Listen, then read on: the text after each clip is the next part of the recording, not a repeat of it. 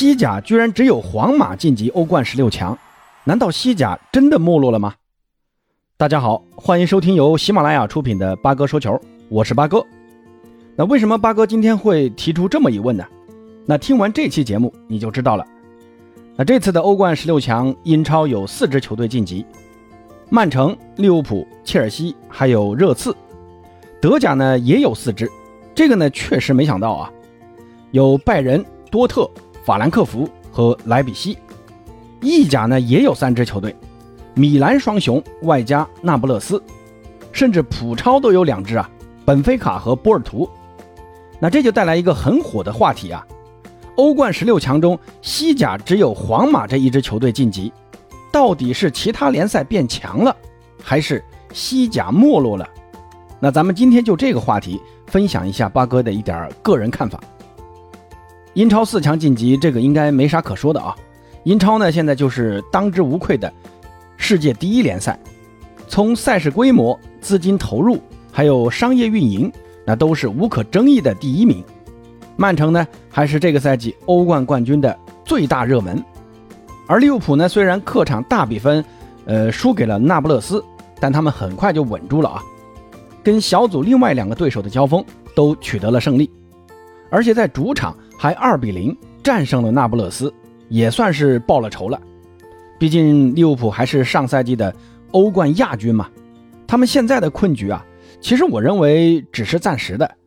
人员老龄化，再加上世界杯前的密集赛程和球员害怕受伤的心思，这就导致了利物浦球员在场上的投入度有了不小的变化。这个呢，从他们的跑动量可以看得出来啊。但世界杯之后。再加上冬季转会窗的开启，我认为利物浦的回归，尤其是在欧冠，仍是不可小觑的一股力量。那切尔西在经历赛季初图赫尔时期的混乱之后，果断换帅。波特呢，出色的执教能力，再加上切尔西本就不俗的球员实力，欧冠小组出线自然不在话下。尤其是对阵米兰的两回合，不仅两回合打进了五个进球，还零封了米兰。最后呢，也拿下了小组第一。相反呢，晋级之路最为坎坷的，则是托特纳姆热刺。热刺所在的 D 组的竞争啊，可以说是非常的激烈。热刺是在最后一轮最后时刻，依靠霍伊比尔的读秒的绝杀，才勉强拿下小组第一晋级的。虽说这个过程有点波折，但这场比赛就算热刺拿个平局啊，其实也是可以晋级的。但那样就是小组第二了啊。那英超四强的晋级，其实也反映了整个英超联赛的强势，尤其是他们的投入比其他联赛都要大得多。而让我感到比较意外的啊，呃，是德甲的也有四支球队晋级。这个赛季呢，因为法兰克福在上赛季拿了欧联杯嘛，所以这个赛季德甲有五支球队进入了欧冠的正赛。除了勒沃库森本赛季状态下滑，有点拉胯以外啊。你像莱比锡红牛、法兰克福、多特，那都是小组第二晋级的。尤其是法兰克福，我着实是没想到啊，跟热刺、葡萄牙体育还有马赛分到了一组，这个小组就很难打呀。但法兰克福啊，硬是突出了重围。要知道，法兰克福在赛季初卖掉了上赛季的核心科斯蒂奇，卖给尤文了。本赛季呢，还能保持如此的表现，真是让人刮目相看呐。莱比锡红牛呢，受益于良好的签运啊，他们这个小组的老大就是皇马了。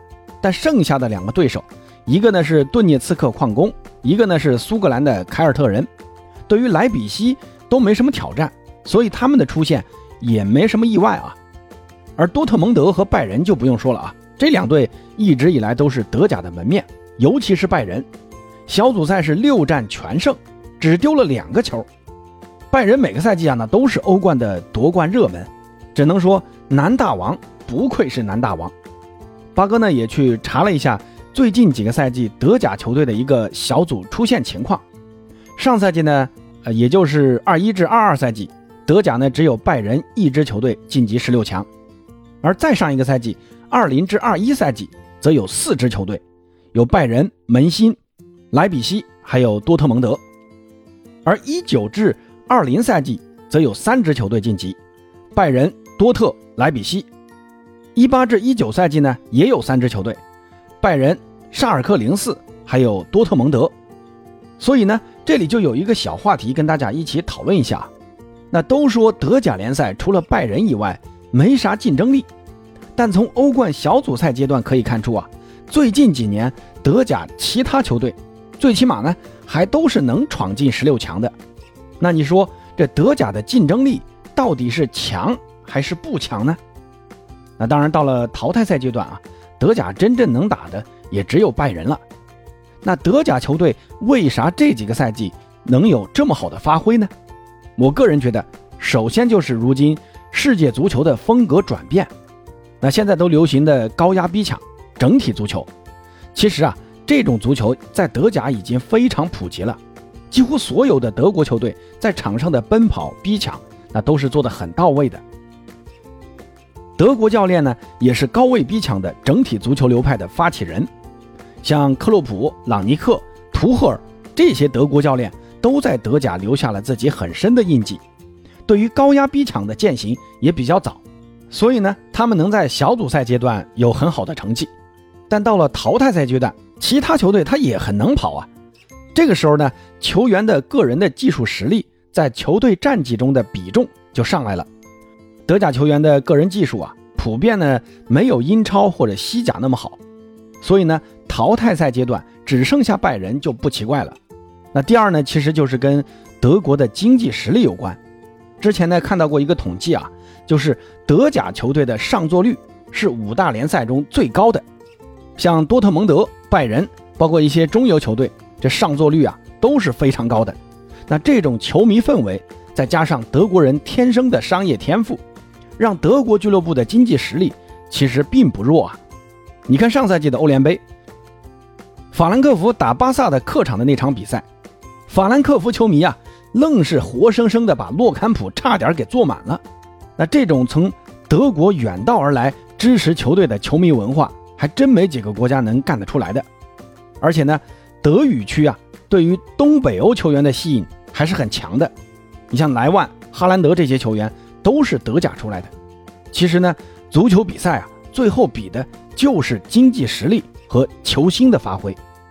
但还是要说一下啊，德甲要想在欧足联的排名继续上升啊，不能只靠拜仁一支球队，多特还有莱比锡这些球队也必须改变自己只做球星加工厂的定位，要立足未来，打造更具吸引力的球队，让拜仁呢也得有点危机感才行，不然呢，德甲在淘汰赛阶段还真的就只能继续指望拜仁去捞分了。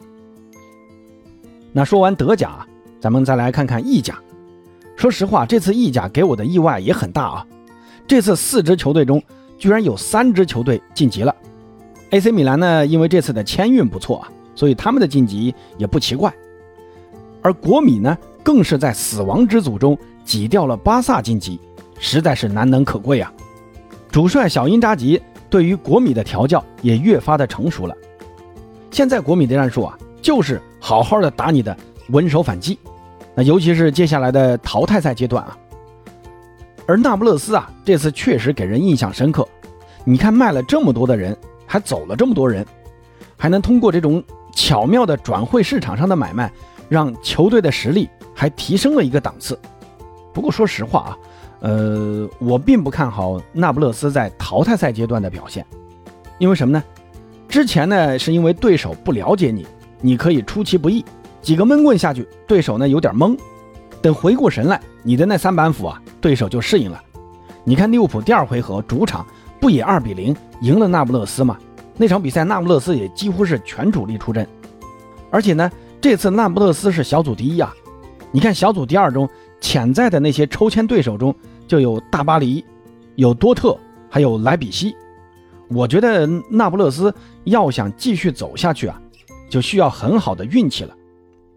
而尤文这次被淘汰去打欧联，只能说是尤文这些年整体的建队思路出了很大的问题。从买入 C 罗走球星路线开始，尤文就不可避免的要面临今天这种局面。希望这次被淘汰啊，能唤醒尤文的高层，不管是主教练还是球员，都要明白你们身上穿的那件黑白剑条衫意味着什么。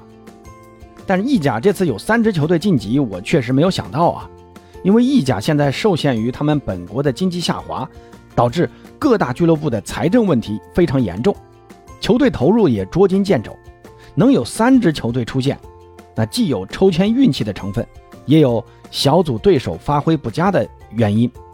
那到了淘汰赛阶段，还是希望意甲的球队能有一个好的发挥。那说完意甲，那最后咱们再回到开头的话题啊。西甲这次呢，只有皇马晋级了十六强，难道是真的没落了吗？我觉得没有。首先呢，从欧足联的联赛排名来看，英超本赛季的积分是一百零六分，而西甲呢是九十六分，相差了十分。而排名第三的意甲才七十六分，德甲七十五分。所以呢，你看意甲跟德甲离西甲的分数还是挺远的，起码短时间内啊，西甲在排名上。是没有什么大问题的，这第二名还是保得住的，只是呢跟英超的距离在拉大。其次呢就是疫情啊，对于欧洲各个国家的影响大小不一样。你像英格兰、德国、法国这些老牌欧洲国家，本身的经济实力底蕴非常深厚，所以疫情对这些国家的影响啊相对较小。但西班牙这种旅游国家受到的影响就非常大了。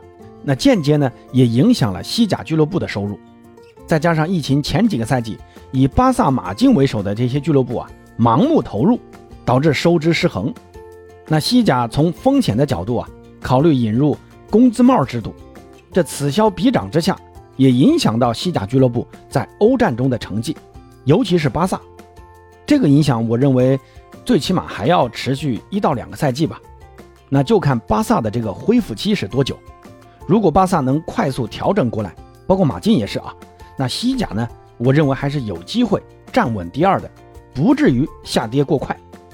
同时呢，西甲的其他俱乐部，比如塞维利亚、比利亚雷尔、皇家贝蒂斯这些中游俱乐部，也需要缓一缓。西甲俱乐部有个很大的特点啊，就是他们的青训做得非常好，这一点呢，也是八哥觉得西甲不会真的非常快速没落的根本原因。那最后一点呢，就是，呃，第三、第四名啊，我觉得短时间内也缺乏真正的挑战者。